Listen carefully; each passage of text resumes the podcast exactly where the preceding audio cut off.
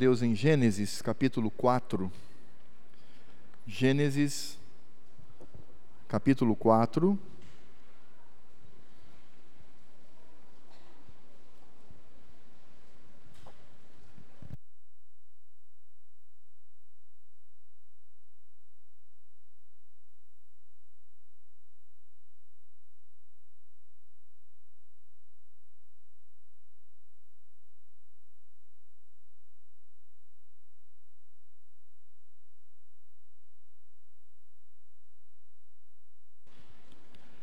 E minha esposa vai pegar os meus óculos porque eu esqueci no carro, então estou absolutamente cego aqui.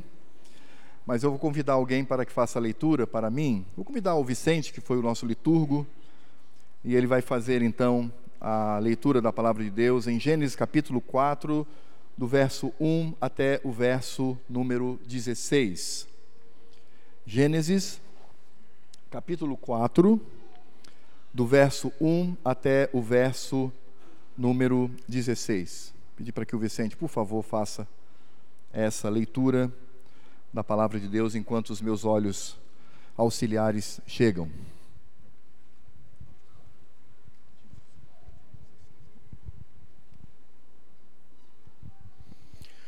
Coabitou o homem com Eva, sua mulher. Esta concebeu e deu à luz a Caim. Então disse: Adquiri um varão com auxílio do Senhor. Depois deu à luz a Abel, seu irmão. Abel foi pastor de ovelhas e Caim, lavrador. Aconteceu que no fim de uns tempos trouxe Caim do fruto da terra uma oferta ao Senhor. Abel, por sua vez, trouxe das primícias do seu rebanho e da gordura deste. Agradou-se o Senhor de Abel e de sua oferta. Ao passo de que Caim, de sua oferta, não se agradou.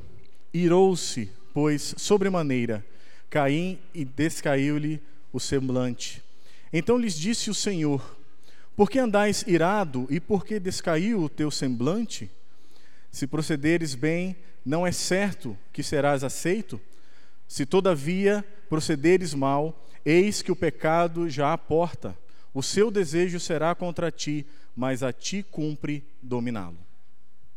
Obrigado, meu irmão. Oremos ao Senhor. Nosso Deus e Pai, nós te louvamos pela porção da tua palavra, solenemente lida aqui, ó Deus, nessa noite. Nós que já dialogamos contigo por meio da liturgia, quando ouvimos a tua voz pela leitura da palavra e respondemos por meio da oração e dos cânticos. Agora nós ficaremos em silêncio, não cantaremos mais, nem oraremos mais, mas ouviremos agora a tua voz.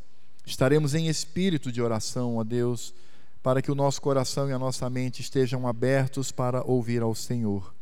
Fala, portanto, ao nosso coração e à nossa mente, e que haja transformação, que haja, ó Deus, revitalizar da nossa fé, que haja, ó Deus, o reafirmar o nosso compromisso contigo, a nossa aliança com o Senhor, por meio daquilo que iremos ouvir. É o que nós te pedimos em nome de Jesus, aquele cuja voz será ouvida por meio do Evangelho nesta noite. Amém. Meus irmãos, o livro de Gênesis é o livro que trata do começo de todas as coisas. O livro de Gênesis não é uma mera poesia, o livro de Gênesis não é uma linguagem que não se adequa à realidade. O livro de Gênesis traz literalmente como Deus criou o mundo e como a humanidade ela se desenvolveu. Portanto, nesse sentido, nós temos no livro de Gênesis dois momentos claros da história do povo de Deus. Nós temos a criação e temos, portanto, o momento é, que antecede a queda, e temos a própria queda, que é a entrada do pecado no mundo.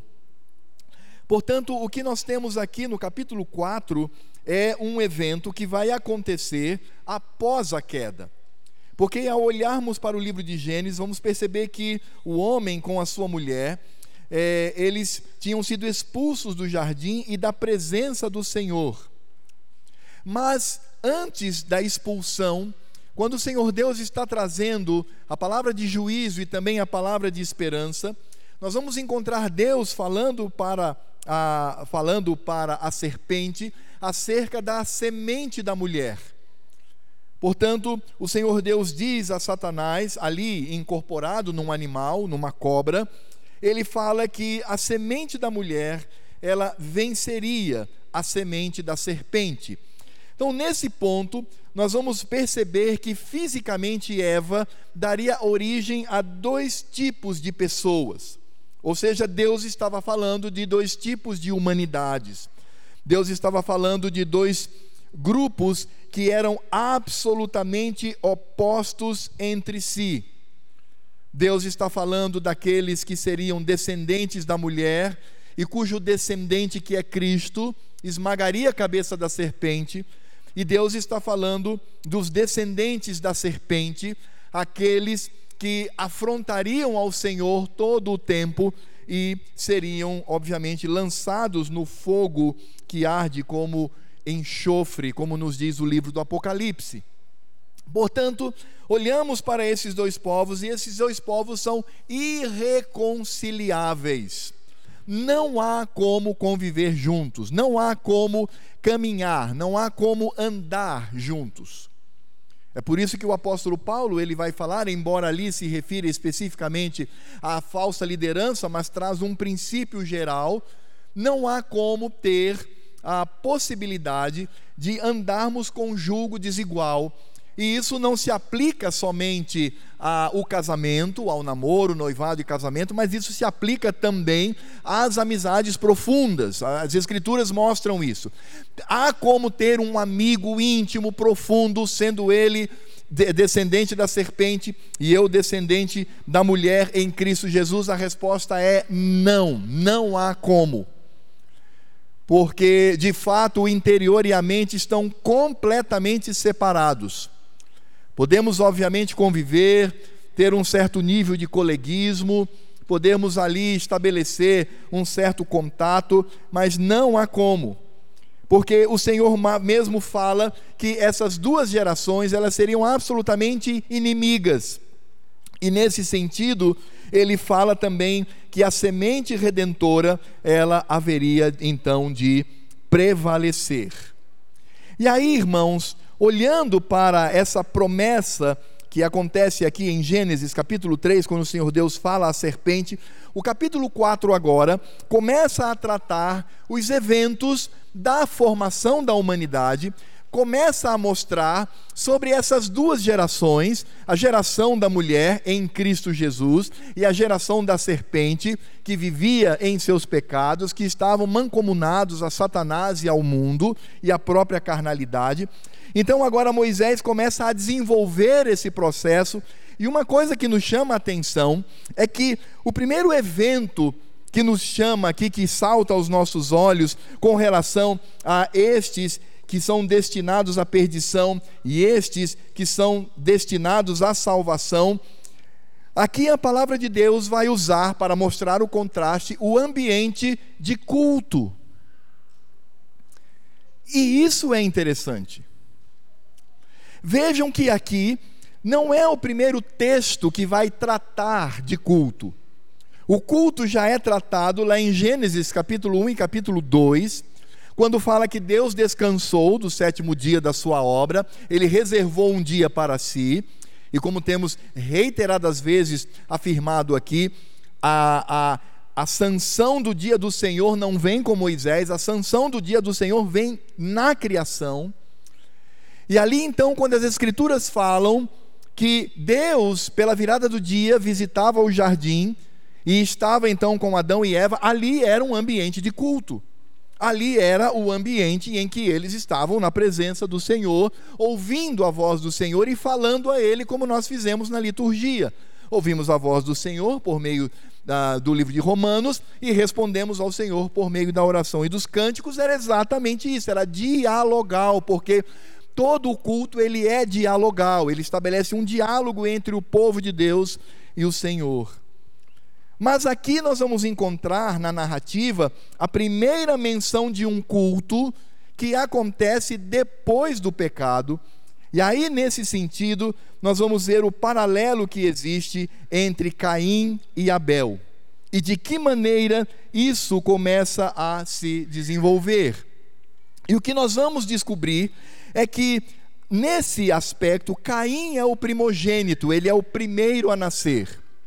E o texto nos mostra claramente que parece-nos, dá-nos a impressão, e eu acredito ser isso verdade, que Eva, ela já estava ali, grávida de Caim, ela já estava com o seu pensamento e o seu coração já pensando na promessa do Senhor, de que nasceria da mulher o redentor, nasceria da mulher aquele que iria livrá-los do pecado.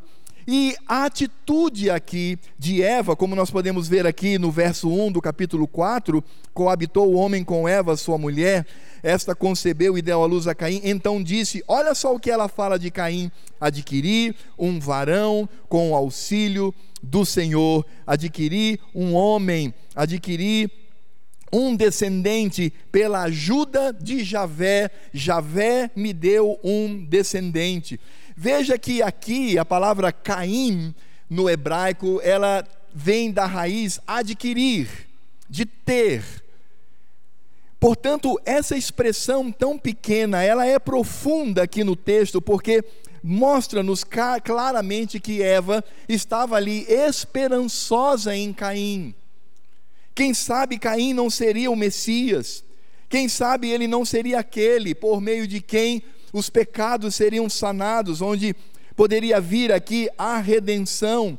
Quem sabe Caim não seria o homem que esmagaria finalmente a cabeça da serpente? E tal foi a alegria de Eva. Eva então se alegrou com relação a Caim.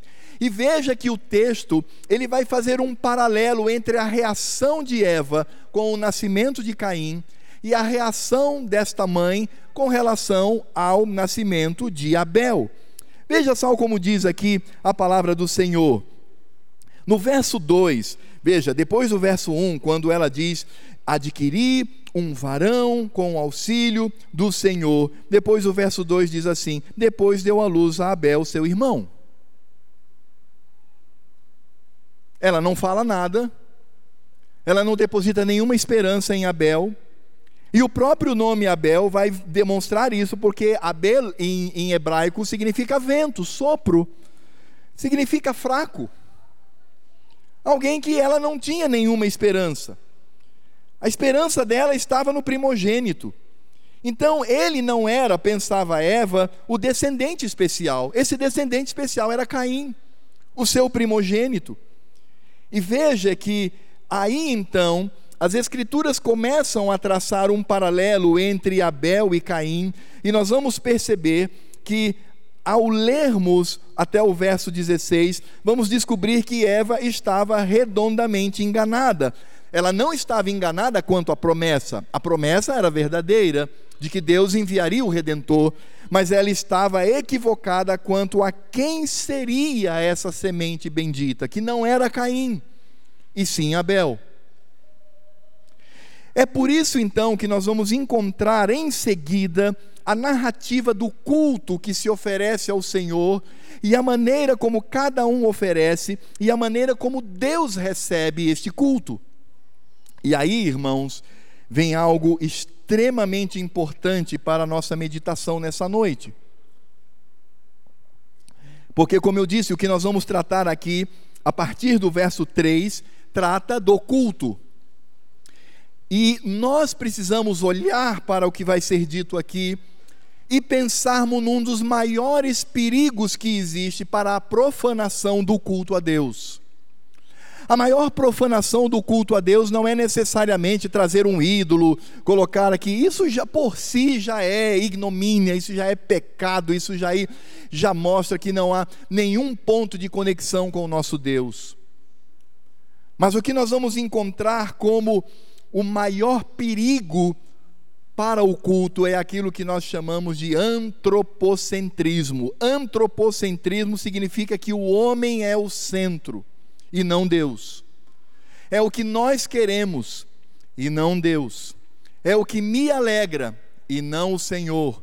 Sou eu quem deve aceitar o culto e não o Senhor. É por isso que uma das perguntas mais perigosas, mais pecaminosas, e a resposta se torna pior ainda é quando alguém chega para você e pergunta assim: e aí, gostou do culto? E aí você vai dizer: é, gostei, a música foi bacana e tal. Assim, né? Eu gosto assim de música um pouco mais agitada e tal, né? Me sinto bem com isso, mas foi bom, a pregação também foi boa e tal. A pergunta é: o que é isso? O que ocorre é que a pessoa que leva esse tipo de crítica, esse tipo de comentário, ele está se colocando no lugar de Deus. Porque não sou eu nem você que devemos aceitar o culto. O que nós devemos ter em mente muito claro é se um culto é bíblico ou não.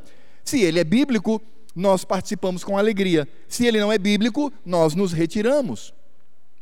Mas quem vai dizer se o culto foi bom ou não, se o culto é aceitável ou não, é o Senhor Deus. E é por isso que nós vivemos esse perigo de um antropocentrismo funcional. O que, que significa dizer antropocentrismo funcional? Significa dizer que na teoria você vai dizer assim: não, o culto é para Deus, é para a glória dele, é para exaltar ao Senhor. Isso teoricamente, né, na sua teologia, mas na sua prática, você vive o contrário. E aí nós queremos, de alguma maneira, ajudar o culto. Ei, vamos cantar uma música mais agitada, vamos cantar uma música mais animada. Vamos bater palma para animar isto e percebemos que as motivações, elas não são diretamente ligadas a Deus. Não é porque Deus exigiu isto, mas é porque eu mesmo quero me sentir animado, eu mesmo quero me sentir bem. É claro que nós temos músicas que é, tocam mais próximo à nossa alma. Eu, por exemplo, hoje, eu, eu cantei uma música que toca profundamente a minha, a, o meu coração, que é esse, ao amado de minha alma cantarei. Essa música, para mim, é muito linda, claro, mas não significa dizer que não cantá-la e cantar outra, isso para mim é uma coisa complicada. Porque eu não estou cantando para mim, eu estou cantando para Deus é para o Senhor.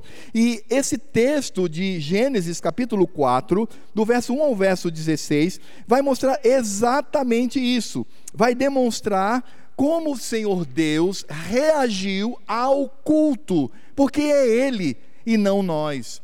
E é exatamente no culto, vejam que coisa interessante, é exatamente no culto que nos é revelado a verdadeira natureza de Caim e a verdadeira natureza de Abel, natureza esta, obviamente, me referindo a aqueles que descendem da mulher em Cristo Jesus e aquele que descende da serpente. É o comportamento no culto. E aí, nesse sentido, nós vamos perceber que Caim ele foi absolutamente fracassado no que ele fez. E veja, não necessariamente no fazer. Ele pegou lá é, o produto do seu trabalho, colocou no altar, ele fez, vamos dizer assim, toda a liturgia ele fez conforme Deus de fato havia determinado. Mas havia um grande problema nesse homem, é que esse culto oferecido por ele não agradou a Deus, irmãos, e isto deve encher o seu coração e o meu coração de temor. A pergunta não é se o culto hoje foi legal foi animado. A pergunta é se Deus está aceitando o que nós estamos fazendo aqui. E é exatamente nesse sentido que o texto vai mostrar que o culto oferecido por Abel agradou a Deus, mas o culto oferecido por Caim não agradou a Deus. E aí nós vamos perceber que Caim ele começa se aproximando do Senhor. Isso está muito claro aqui, mas ele termina aqui dizendo que Caim, ele se afasta do Senhor. Então, se ele se aproxima no início, ele se afasta do Senhor, por quê? Porque ele se retira da presença de Deus, portanto, isso ocorre porque o culto que ele ofereceu não agradou a Deus. E aí vem a pergunta: afinal de contas, o que foi que aconteceu tanto com Abel quanto Caim, para que Deus aceitasse de um, daquele cujo nome é sopro, fraco, inexpressivo, e não aceitasse daquele cujo nome é adquirido pelo Senhor, aquele cujo, cuja confiança de, de, de, Eva estava depositada nele. O que foi afinal que aconteceu? E talvez poderíamos fazer a seguinte pergunta: por que o culto de Caim não agradou a Deus?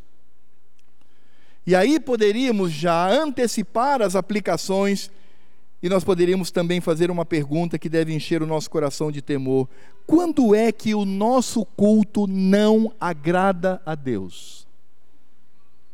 E é exatamente isso. Eu quero lembrá-los, irmãos, veja como isso é profundo. A maneira como Deus revela as duas gerações que vêm em primeira mão, são os primeiros filhos de Eva. Ela vai produzir um filho que é descendente da serpente, que afronta o Senhor, e um outro filho que é descendente da mulher em Cristo Jesus, que vai alegrar o coração do Senhor em Cristo Jesus. E a pergunta que se faz é: como Deus revela isso? A resposta ela deve encher o nosso coração de temor no culto solene. É por isso que nós estamos reunidos aqui, meus irmãos, nessa noite. Não é porque faz parte da faz parte do calendário da igreja, é a programação da primeira igreja presbiteriana. Então nós temos aqui no domingo, realizamos o culto. Não, nós estamos aqui porque Deus nos convocou e é aqui também que o Senhor Deus vai perceber, e Ele já sabe todas as coisas, quem pertence a Ele e quem não pertence a Ele. E eu até quero acrescentar um pouco mais, quando nós olhamos para esses grupos que se reúnem e que dizem que querem cultuar ao Senhor, mas o culto é absolutamente antropocêntrico, é um teatro, é uma animação mecânica, porque esse é um perigo que nós temos. Nós queremos de alguma maneira animar o culto, mas na maioria das vezes essa animação ela é mecânica. Ela não vem do sentimento e da consciência de quem estamos cultuando e por que estamos cultuando. Por isso nós vamos perceber aqui no culto solene a palavra de Deus mostrando porque o Senhor Deus não aceitou o culto oferecido por Caim. E o primeiro ponto que nós ressaltamos aqui nessa prática rejeitada pelo Senhor é que Caim, ele ofereceu um culto sem fé no coração, ou seja, Deus rejeita o nosso culto quando não cultuamos com fé. E nós vamos perceber isso na palavra de Deus lá em Hebreus, capítulo 11. Abra lá em Hebreus, capítulo 11. E há dois versos que nós devemos ler aqui, que é o verso 4 e o verso 6. Diz assim a palavra do Senhor: Pela fé, Abel ofereceu a Deus mais excelente sacrifício do que Caim. Veja, pela fé pelo qual obteve testemunho de ser justo. Ele foi ali justificado, ele era justificado, e nós sabemos que essa justificação, lá no início, era em Cristo Jesus. Tendo a aprovação de Deus quanto às suas ofertas, tendo a aprovação de Deus quanto à oferta de culto que ele faz, por meio dela, também mesmo depois de morto, ainda fala, e o verso 6 diz assim: De fato, sem fé é impossível agradar a Deus, porquanto é necessário que aquele que se aproxima de Deus, e a linguagem aqui, ela aponta com mais veemência o culto solene, quando, como povo de Deus, nos aproximamos de modo especial do Senhor, creia que Ele existe e que se torna galardoador dos que o buscam. Portanto, irmãos, o primeiro ponto que nós encontramos aqui como pecado de Caim é que ele vai oferecer a este culto sem fé no coração. E veja que aqui o autor de Hebreus, ele está se referindo a quem? A Caim e Abel, vocês viram lá. Ele está aqui se referindo ao que nós poderíamos chamar de natureza da fé. Essa natureza da fé que é em Cristo Jesus, onde nós estamos aqui com o coração e a mente cheios de fé e alegria para cultuar ao Senhor. E veja que depois de definir a fé, ele exemplifica mostrando uma galeria de heróis da fé, ou seja, ele primeiro fala o que é a fé, a fé é a certeza de ver o invisível e ter certeza daquilo que ainda não aconteceu, e depois então ele começa a desenvolver uma galeria de heróis, e dentre esses heróis nós encontramos Abel. Então é por isso que o autor de Hebreus sempre utiliza a expressão pela fé, ou seja, a fé foi o instrumento pela qual, pelo qual Abel ofereceu a Deus um culto mais excelente do que Caim. A fé em Abel foi o instrumento de um bom testemunho da parte de Deus. É por isso que Caim, quando vai oferecer culto ao Senhor, ele não se aproximou de Deus com fé. Por isso, o verso 6, lá de Hebreus, como nós lemos, diz: sem fé é impossível agradar a Deus. Por isso, irmãos, quando nós nos unimos ao culto, a exemplo de Abel e ao exemplo negativo de Caim, nós precisamos crer que Deus existe que Ele recompensa os que o buscam. Crer que Deus existe é saber que Ele está presente pelo Seu Espírito Santo aqui. E isso gerar em mim temor e ao mesmo tempo alegria. Porque se o Senhor Deus utilizasse a sua justiça sem Cristo, todos nós seríamos fulminados nessa noite. Porque Deus diria: Quem é você para se apresentar diante de mim, para me cultuar? Para invocar o meu nome, mas isso não acontece. Isso não acontece porque nós estamos aqui em Cristo Jesus, e é nesse sentido que encontramos a fé como esse instrumento de um bom testemunho da parte de Deus. É por isso que Caim não se aproxima de Deus com fé, porque ele não apresentou o seu coração dessa forma diante de Deus, por isso foi impossível Caim agradar ao Senhor.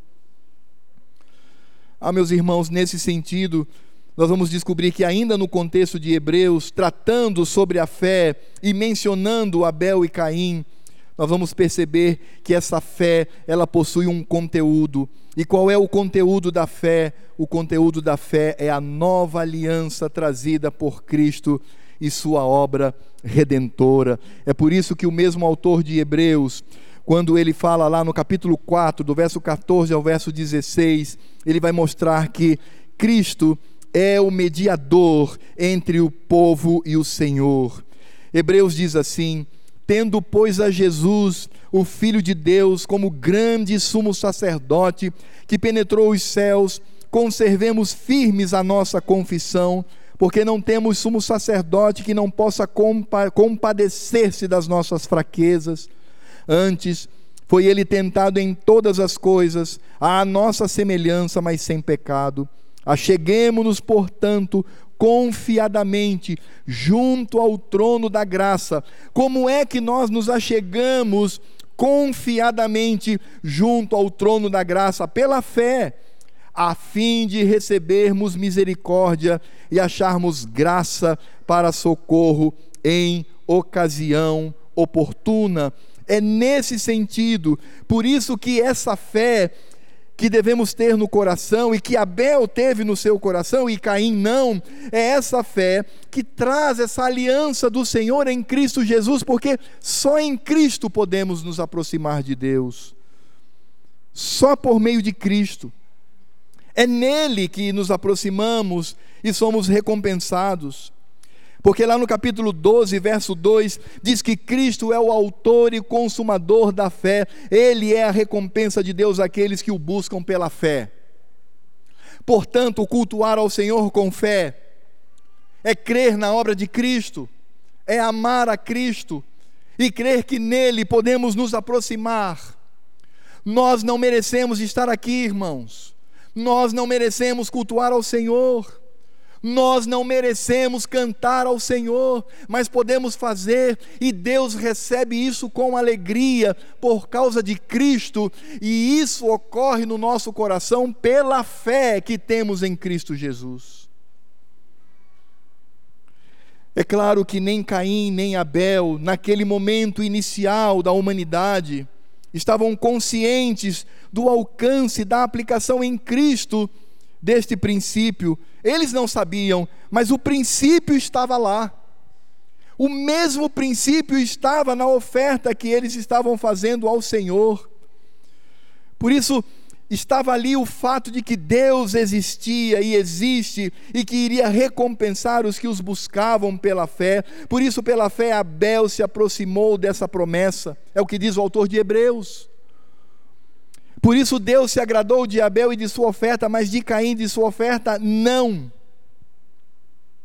Porque Caim se aproximou do Senhor sem fé no coração sem a necessidade de ter essa redenção e buscar essa redenção do Senhor.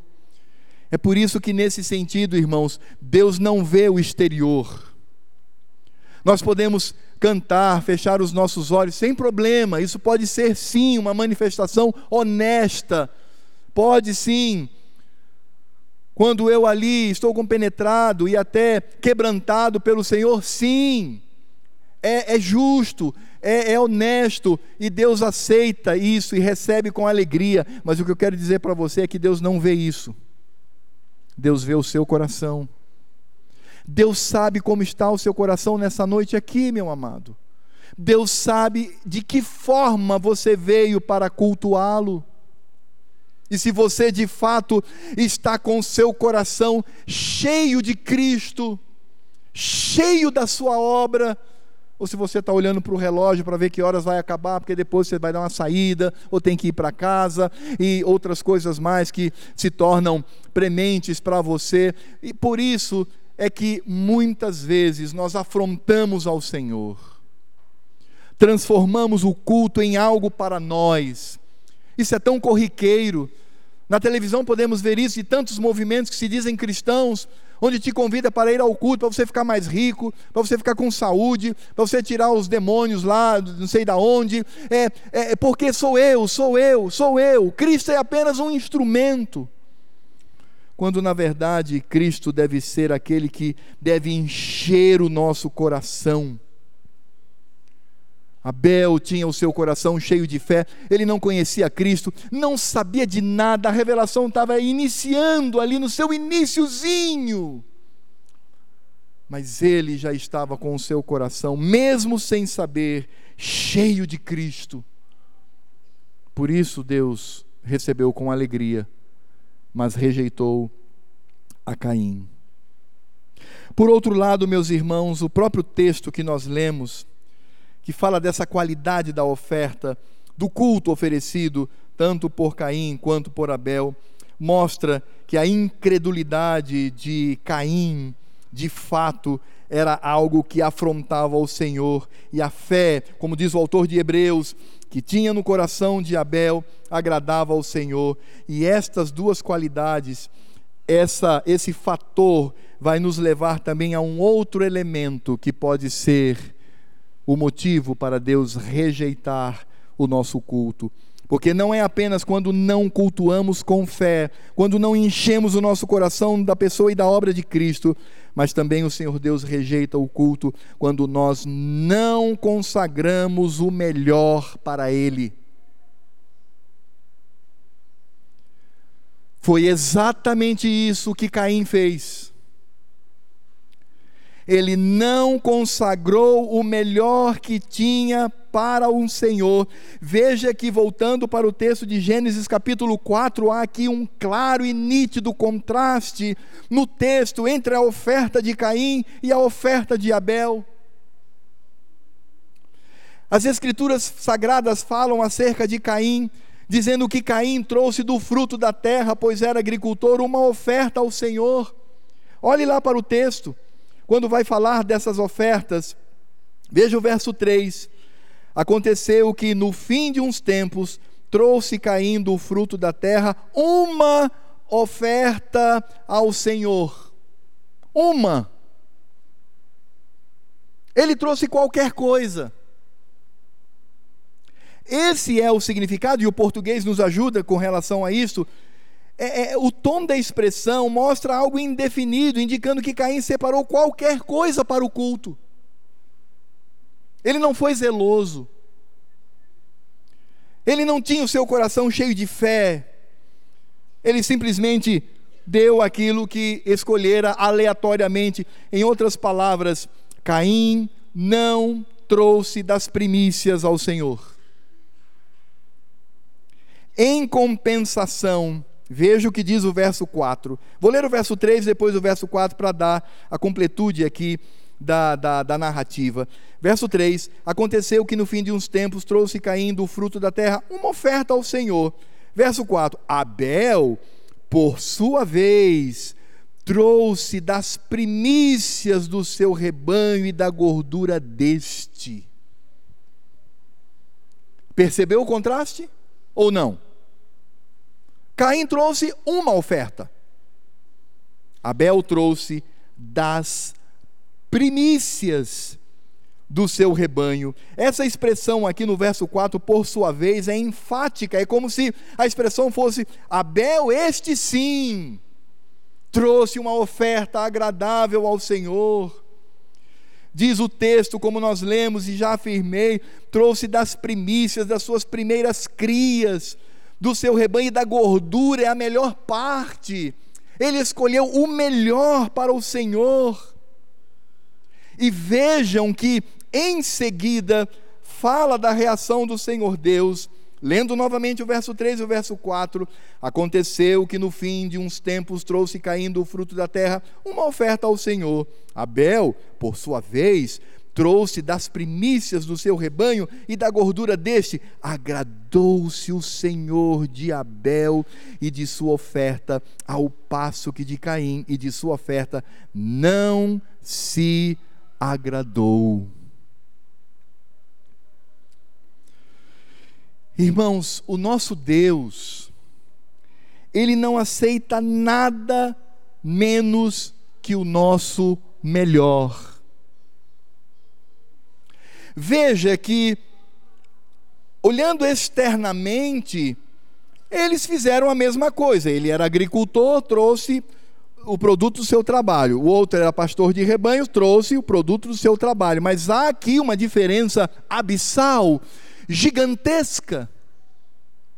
Um trouxe qualquer coisa, o outro trouxe das primícias.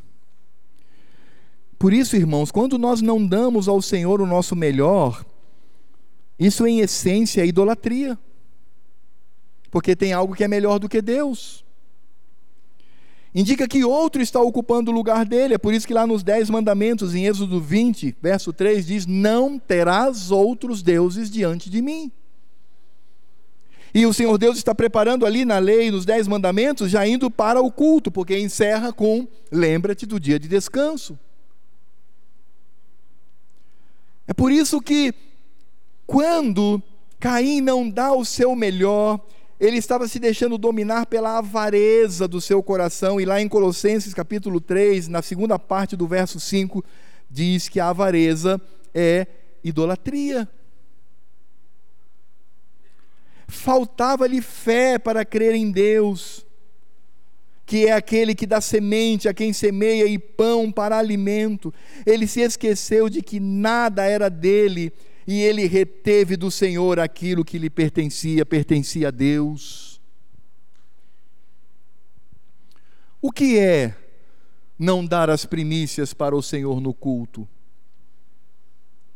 Me permitam dar alguns exemplos com muito temor, muito carinho pastoral mas muita firmeza nas Escrituras. Eu posso dar alguns exemplos para vocês. Chegar atrasado no culto, por exemplo, é isto. Porque ninguém chega atrasado numa seleção de vestibular ou num concurso público. Ninguém chega atrasado no lançamento do filme do século você vai para o cinema e você chega lá no horário certinho, porque você quer pegar desde o início. Ninguém chega atrasado num, numa apresentação teatral magnífica, que veio de fora e que faz mal. Ninguém chega atrasado. Mas no culto eu chego.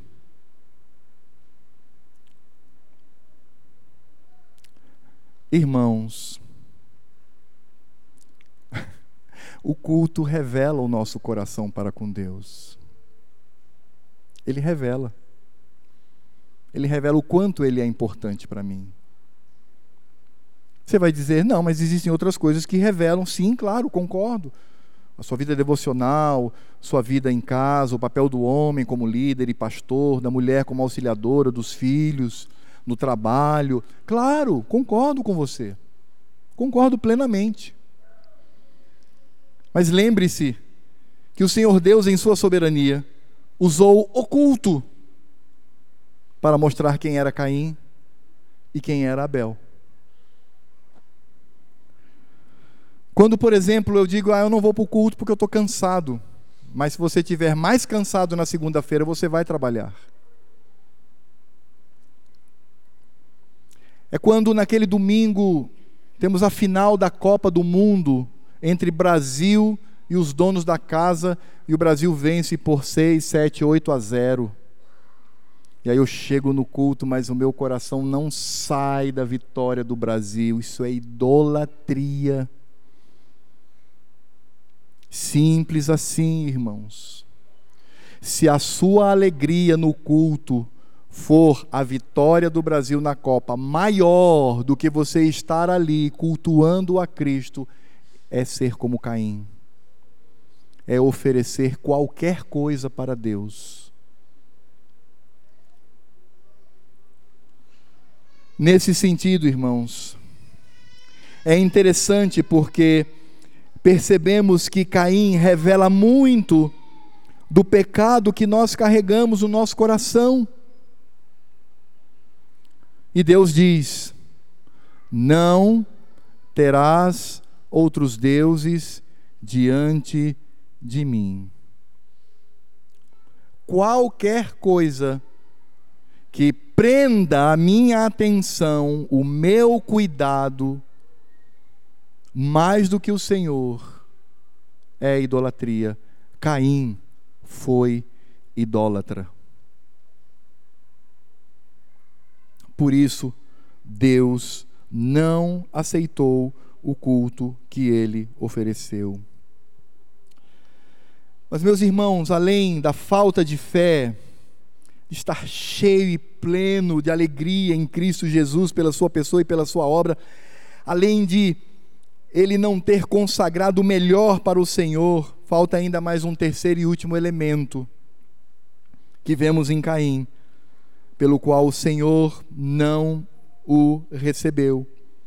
O terceiro ponto é que Caim não deu lugar ao arrependimento. Ele não se arrependeu do seu pecado. Ele não foi ao Senhor Veja que no texto aqui, Deus começa a arrazoar com Caim, dando-lhe oportunidade de se arrepender. Veja só o que diz a palavra do Senhor. Diz aqui, verso 5: Ao passo que de Caim e de sua oferta não se agradou. Agora veja só o que o texto diz: Irou-se, pois, sobremaneira Caim, e descaiu-lhe o semblante. Então lhe disse o Senhor: Por que andas irado? E por que descaiu o teu semblante? Se procederes bem, não é certo que serás aceito. Vou repetir: se procederes bem, não é certo que serás aceito. Você foi rejeitado, mas existe um caminho determinado por mim, por Deus. Proceda segundo o meu caminho e você será aceito. Se todavia procederes mal, eis que o pecado jaz à porta, o seu desejo será contra ti, mas a ti cumpre dominá-lo. A história não acabou quando Caim sai com seu coração todo cheio de ira, não continua. Eu até acredito, não está na Bíblia, isso é só cabeça de historiador. Eu acredito que quando Caim percebe que Deus não aceita o seu culto, ele sai bravo. Enquanto Abel continua em adoração ao Senhor. Mas veja só como Deus manifesta a sua misericórdia, a sua graça. Deus não se agradou disso e Caim ficou sabendo, boa oportunidade para que Caim pudesse reavaliar o seu coração, mas não. Caim simplesmente fica irado, ele fica cabisbaixo. E aí o Senhor agora começa a colocar sobre ele a palavra de de renovação, a palavra do perdão, o caminho de sim, Caim, você errou, mas se arrependa, não permaneça na dureza do seu coração, avalie o que aconteceu. E o Senhor diz: se procederes bem, não é certo que serás aceito. A expressão aqui, proceder bem, não é que ele, como pecador, tinha é, essa possibilidade de nele mesmo agradar ao Senhor por atitudes boas, não, mas era obedecer a Deus. Cultuar ao Senhor com o coração cheio de fé e dizer que a atividade mais importante da semana para mim é o culto ao meu Deus junto com os meus irmãos. Era isso que Deus queria de Caim. E veja como o Senhor, ele é gracioso e ele o adverte. Nós temos aqui a primeira grande advertência quanto ao perigo do pecado do nosso coração. O Senhor Deus diz assim: se todavia procederes mal, se você for egoísta, se você não der o melhor para mim, se o teu culto for mais para te agradar do que agradar a mim, se você não tem o coração cheio de fé, ele diz: Eis que o pecado jaz à porta. E o que o Senhor Deus está nos revelando aqui é que essa frase descreve o pecado como uma grande fera, hedionda, faminta, dormindo do lado de fora, bem na porta da minha casa. Se essa porta for aberta, essa fera despertará e ela me atacará e ela me matará. É dessa maneira que Deus descreve o pecado para Caim. Essa é a primeira descrição da dura realidade e da força do pecado em nós. Eu acredito que Abel está cultuando ao Senhor, está lá, de joelhos, cultuando a Cristo. E Deus está agora conversando graciosamente com Caim. O Senhor também conscientiza Caim da responsabilidade pessoal. Ele diz: Mas a ti cumpre dominá-lo. Por isso, Paulo diz que nós temos uma luta. Quando se trata de pecado, é uma luta e é uma luta sangrenta, violenta, mortal. Porque não é fácil lutar contra o pecado, mas as Escrituras dizem que nós devemos dominá-lo, devemos dominar essa situação. É óbvio que pela revelação posterior, tudo isso acontece pela força do Espírito de Cristo em nós, mas é como eu disse, o princípio está lá. Por isso que o arrependimento, irmãos, envolve exatamente a consideração da bênção que advirá da mudança. Quando eu me arrependo e eu reconheço e me volto para o Senhor, eu serei abençoado por Deus. Por isso nós precisamos ter, irmãos, a compreensão da dura realidade do pecado e a consciência da responsabilidade dos nossos atos. Deus é soberano mas isso não retira a minha responsabilidade diante do pecado. Sem arrependimento, o pecador não pode ser justificado, e isso acontece dessa forma porque Deus determinou. Não há como. A obra de Cristo nos alcança quando nos arrependemos, quando nós reconhecemos, e não confunda arrependimento com remorso. Remorso é quando eu me sinto mal por aquilo que fiz, mas para com as pessoas. É, é um sentimento horizontal. Nossa, eu fiz mal a fulano, estou mal com isso, caramba, não deveria ter feito isso. Se você permanece nesse, nesse estado, isso é remorso. Judas se encheu de remorso, mas era filho da perdição. Não, o que Deus quer é arrependimento. Arrependimento é na vertical. Eu pequei contra o meu Senhor. Quando Davi recebeu aquela visita indigesta do profeta Natã, E quando Natan, depois de contar toda a história e a reação, o arrobo de Davi, esse homem merece morrer. Davi ouve uma das expressões proféticas mais duras da sua vida: Esse homem és tu. Diz que naquele momento, porque Davi era um servo de Deus, ele se lança no chão e diz: Senhor, pequei contra ti. Ele não diz assim: caramba, o que foi que eu fiz? O que foi que eu fiz com Urias? O que foi que eu fiz com essa pobre mulher? O que foi que eu fiz com a minha reputação? Não, ele diz: Senhor, pequei contra ti. Esse é o verdadeiro arrependimento. É por isso que Caim, ele não demonstra isto no seu coração. Caim não se arrependeu antes, ele se mostrou ser do maligno e assassinou seu irmão. Isso está lá em 1 João, capítulo 3, verso 12. Diz que Caim era do maligno e matou seu irmão. A razão para esse assassinato foram as suas obras más e a dos seus irmãos, a do seu irmão ser obras justas. É isso que está lá, é o que o João diz na sua primeira epístola. As suas obras de Caim eram más, e a, dos irmãos, e a do irmão justas, por isso ele era do maligno e matou seu irmão. Não havia lugar para arrependimento, porque ele não era de Deus. Ele ouviu, mas o seu coração era duro. É por isso que Abel, que é da divina semente, ele padece e morre pela mão do injusto, Caim, um injusto mata o seu irmão inocente. Isso te faz lembrar alguém? Te faz lembrar alguém que era justo e morreu e padeceu por mão de injustos? Exatamente. Abel foi o primeiro tipo do servo sofredor. Veja que ainda na morte desse homem, desse nosso irmão, nós vamos conhecê-lo lá no céu, irmão. Nós vamos abraçar a, a, a Abel lá.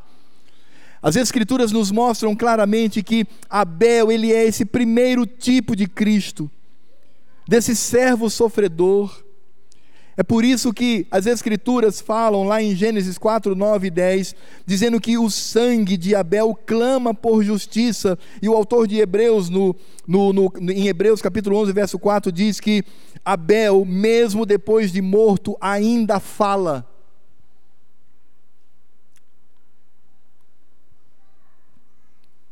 E Caim então sofre todas essas agruras, porque não houve lugar para arrependimento do seu pecado. Arrependimento, irmãos, é quando nós damos uma volta completa Estávamos indo nesse sentido e vamos para este sentido. Arrependimento faz com que eu perdoe as pessoas e ame as pessoas, ainda que elas venham contra mim. As Escrituras dizem que é muito fácil amar quem gosta da gente, não é? E é fácil mesmo. Mas o Senhor Jesus diz: ame aos seus inimigos. Jesus disse assim, aceita o seu inimigo, né? Ele lá, eu aqui. Né? Aceita, né? Ou então, eh, seja um pouquinho paciente lá com o seu. Não, Jesus disse, Jesus disse assim: ame ao seu inimigo e orai. E esse orar aqui não é dizendo assim, Senhor, mata o desgraçado, né? Acaba com a vida dele, né? Não é esse tipo de oração, não. É orar pelo bem dele. Orar por quem? Por aquele que me persegue. Este é o processo do arrependimento. É isso que me leva para mais próximo do Senhor. É por isso que Deus diz: Não é certo que serás aceito, Caim. O caminho é este. É impressionante porque na narrativa e na história, podemos perceber aqui a oportunidade para Caim confessar o seu pecado, mas ele não confessa. E a oportunidade que Deus dá, porque depois desse desta palavra de Cristo a Caim, ele sai e a palavra de Deus nos diz: disse Caim a Abel a seu irmão: Vamos ao campo, vamos, meu irmão, vamos passear. Estando eles no campo, sucedeu que se levantou Caim contra Abel, seu irmão, e o assassinou violentamente. E depois disso, nós encontramos o Senhor Deus mais uma vez. No verso 9, disse o Senhor a Caim: Onde está Abel, teu irmão? O Senhor Deus dá oportunidade para a confissão do pecado, mas ele está endurecido pelo engano do pecado, como nos diz Hebreus capítulo 3, verso 13. Ele está com o seu coração enrijecido. E quando o Senhor pergunta onde está Abel, teu irmão, ele responde um, ele responde um desaforo, um desaforo ao Senhor. Não sei. Acaso sou eu tutor de meu irmão? E o que é isto, senão um coração endurecido? Um coração que está afastado do Senhor. E aí então nós vamos perceber o Senhor Deus respondendo no verso 10: Que fizeste, rapaz? A voz do sangue de teu irmão clama da terra a mim por vingança. Verso 11: És agora, pois, maldito por sobre a terra você quer entender o que significa essa palavra do Senhor? És agora, pois, maldito sobre a terra? Nós vamos entender isso claramente quando no verso 14 do capítulo 3, o Senhor Deus diz a Satanás: Visto que isto fizeste, maldita és entre todos os animais selváticos. Aqui o Senhor Deus revela de onde vem Caim. Porque a mesma maldição colocada sobre a serpente, que era Satanás, é colocada exatamente com as mesmas palavras: Maldito és sobre a terra. E aí então ele sai errante pela terra, ele sai como um cambaleante, como um bêbado, andando pela terra.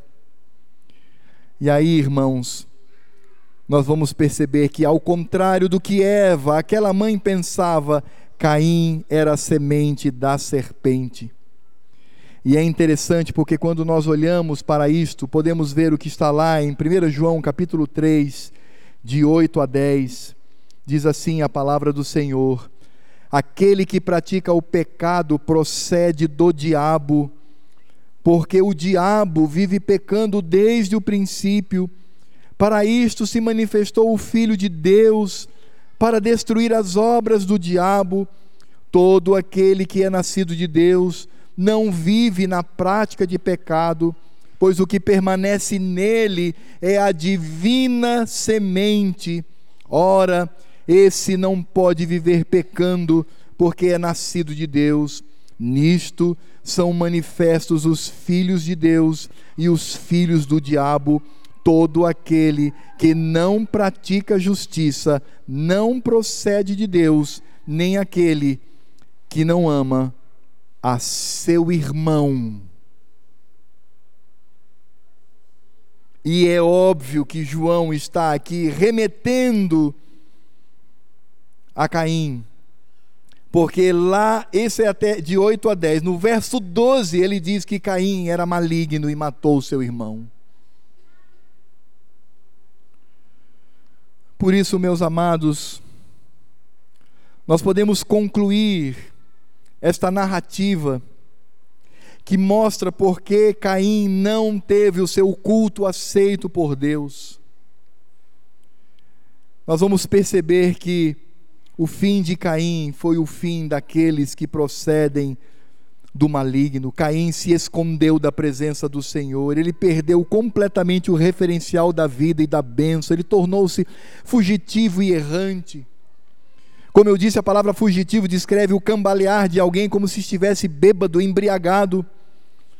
Aliás, este é o nome que é dado à terra em que ele habita depois de se retirar da presença do Senhor. Nod, ele vai para Nod. Nod significa fugitivo. Este é o resultado do culto que não agrada a Deus, meus irmãos. Vou repetir.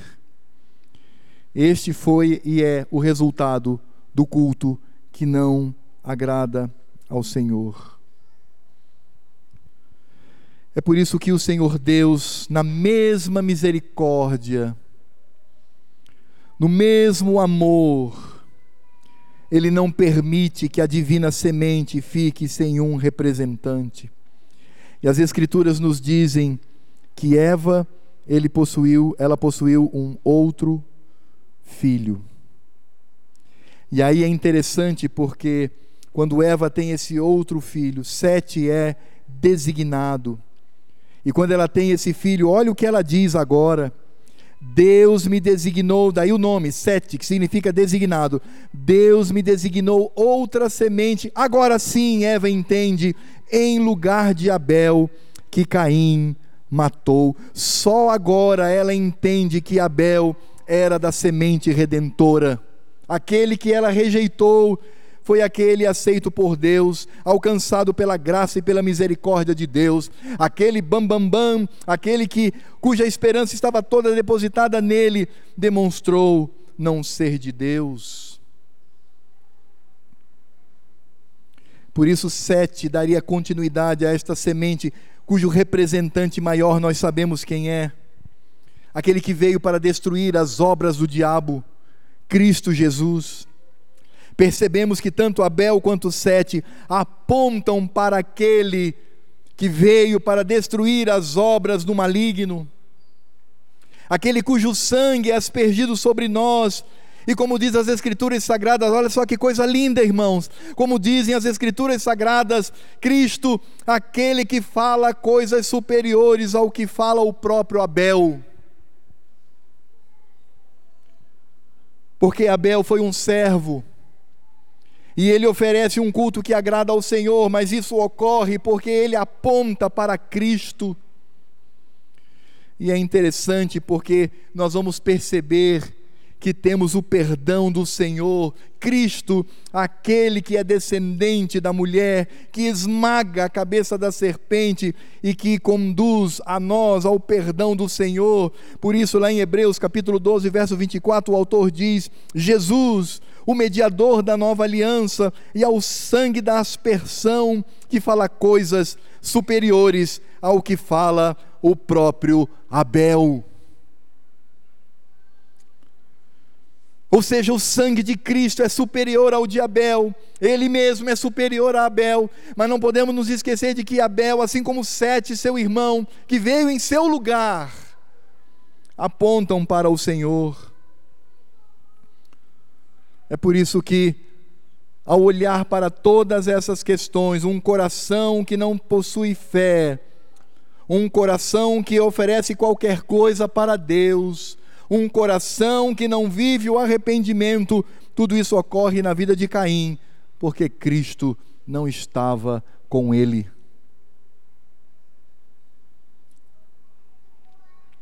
E quanto a nós, meus irmãos, como nós podemos vivenciar isto? Será que nós corremos o risco de agir como Caim? No que diz respeito ao culto, não se esqueça, o contexto aqui é culto. Sabe, irmão, sob a nova aliança, mediada por Cristo, que é nascido de Deus e nascido da mulher, Ele é quem nos conduz com segurança para cultuarmos a Ele mesmo e ao Senhor. Por isso nós devemos ser motivados pela fé que Abel teve e advertidos pelo mau exemplo de Caim. Meu irmão, não venha para o culto como se você fosse para um consultório médico, como se você fosse para a parada de um ônibus como se você estivesse, enquanto o médico não te atende, vendo televisão. Não venha dessa forma. Nós precisamos encher o nosso coração de fé. Sabe o que é encher o coração de fé? É no sábado eu já lembrar: amanhã eu me reunirei com os meus irmãos para cultuar a Cristo, ao meu Deus. E você começa a se preparar desde sábado para este momento em que nos encontramos de modo todo especial com o Senhor. Nós somos convidados e convocados a nos aproximar de Deus com fé, consagração e arrependimento, irmãos. Isso é culto. Isso é cultuar ao Senhor. Sem esses elementos, o culto não nos aproximará de Deus, o culto nos afastará do Senhor. É por isso que quando eu penso num coração cheio de fé, eu penso num coração que é tomado por Cristo Jesus. Se o meu coração e o seu coração nessa noite não está tomado por Cristo Jesus, Deus não está aceitando o seu culto. Como não aceita o meu.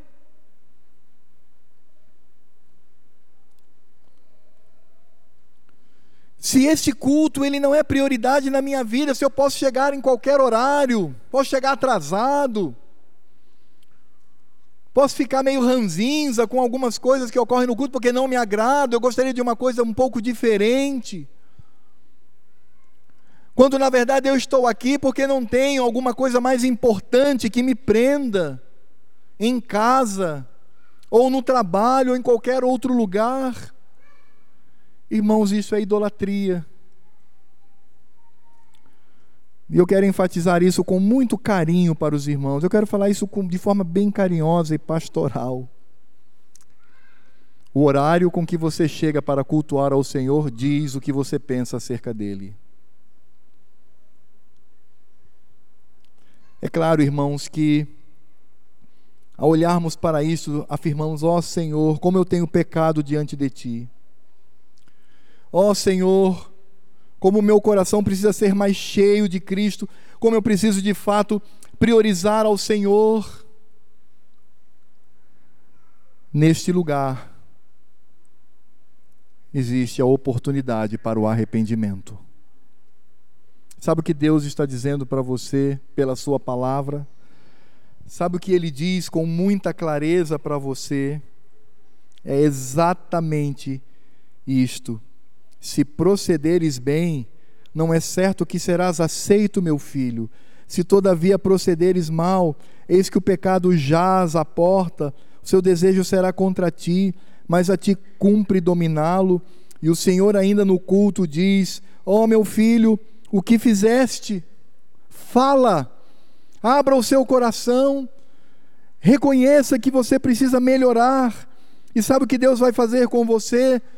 Deus vai abraçá-lo, perdoá-lo e encher a sua vida de nova esperança, para que você doravante diga: Ó oh, meu Deus, eu quero ser diferente para contigo e eu quero ser diferente para com a tua santa convocação.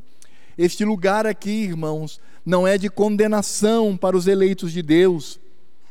Este lugar aqui é para redenção, é para perdão de pecados, é para manifestação da graça do Senhor se você tem se sentido ao longo da exposição muito mais próximo de Caim do que Abel, o Senhor está aqui na pessoa de seu filho amado, pelo seu Espírito Santo, para ouvir a sua confissão e perdoá-lo completamente em Cristo Jesus.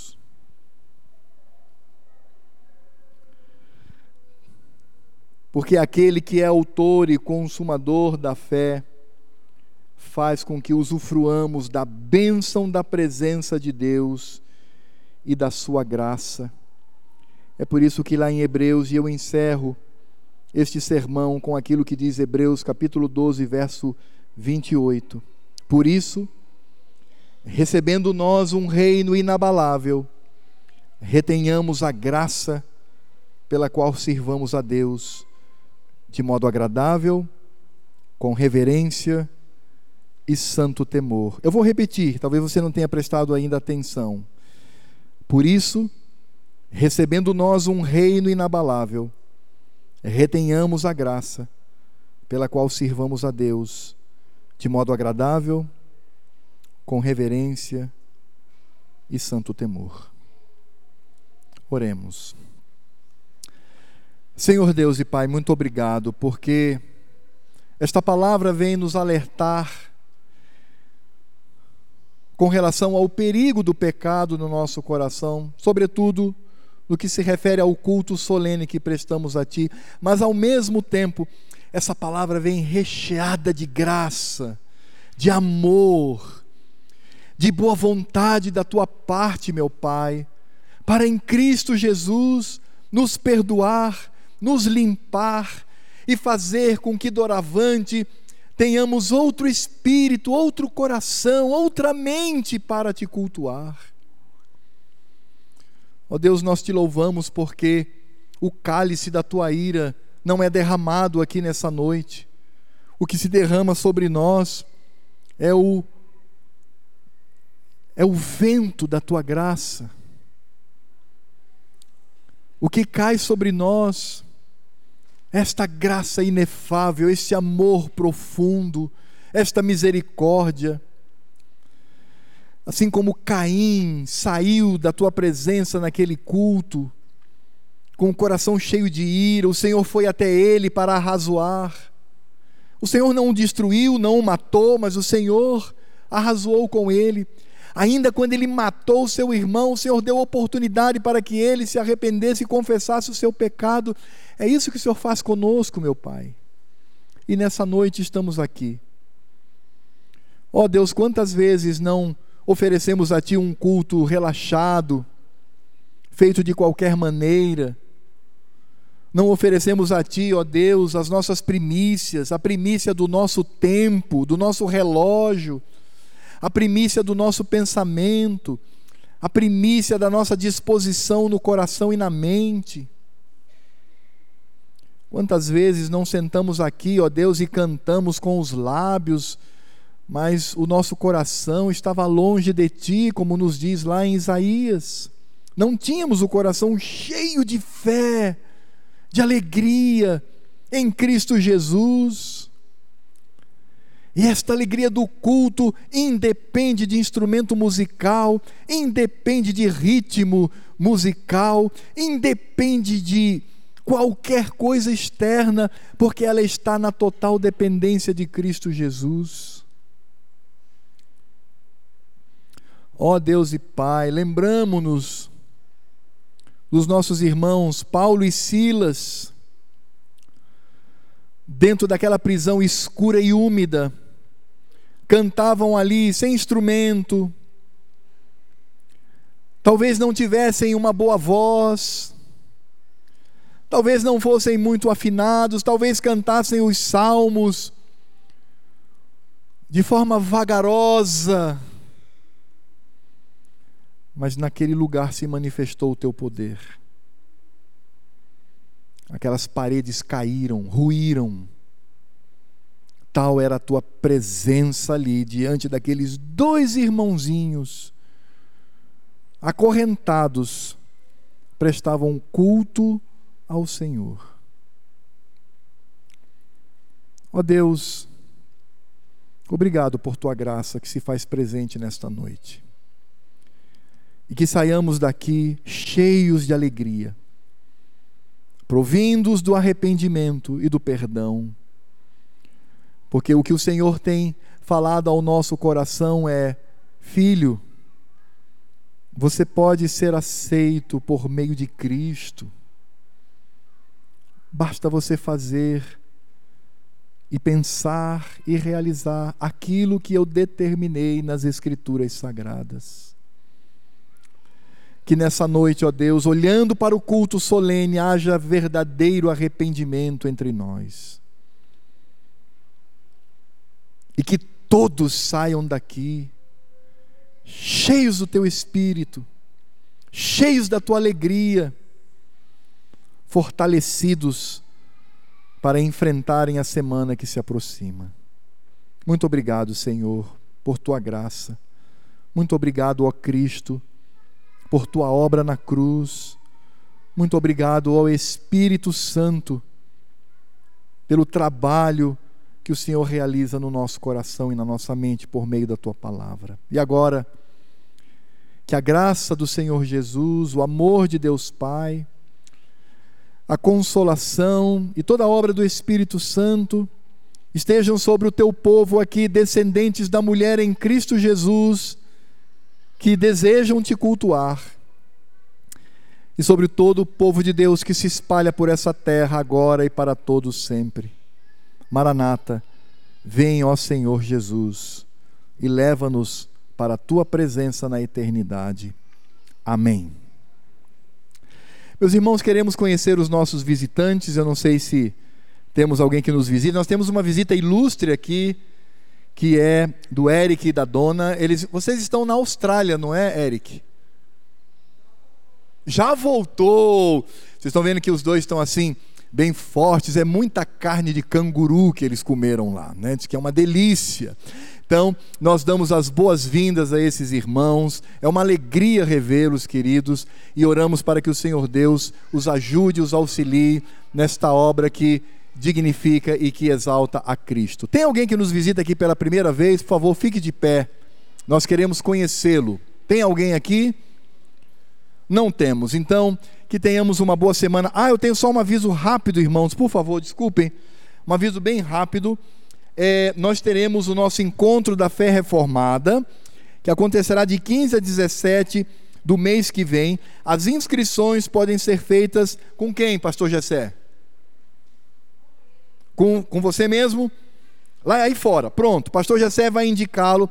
Faça a sua inscrição, aproveite aí as promoções e participe conosco desse tempo e que tenhamos todo uma semana na presença de Cristo a quem amamos. Amém.